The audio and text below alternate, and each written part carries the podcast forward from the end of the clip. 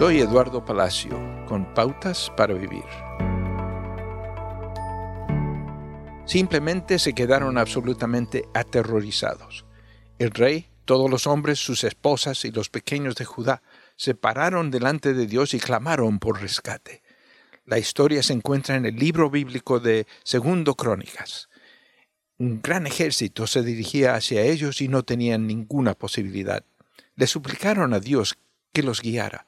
Somos impotentes ante este poderoso ejército que está a punto de atacarnos. No sabemos qué hacer, pero nuestros ojos están puestos en ti, oraron todos. Entonces, aquí está la pregunta. ¿Cómo enfrenta los problemas cuando no tiene ninguna idea de qué hacer? ¿Alguna vez ha sido atacado por alguien de quien simplemente no podía defenderse?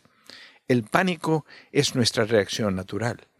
Pero el Espíritu de Dios les dijo, no tengan miedo ni se acobarden cuando vean ese gran ejército, porque la batalla no es de ustedes, sino mía. El pueblo adoró y el rey ordenó a los hombres al frente de las tropas que cantaran al Señor, alabándolo por el esplendor de su santidad mientras manchaban a la batalla. Mas cuando comenzaron a cantar y alabar, Dios les tendió emboscadas a sus enemigos y fueron derrotados. El valor sobrenatural provino en los ojos fijos en Dios y de quienes eligieron alabar a Dios por su amor perdurable. Acaba de escuchar a Eduardo Palacio con Pautas para Vivir, un ministerio de Guidelines International.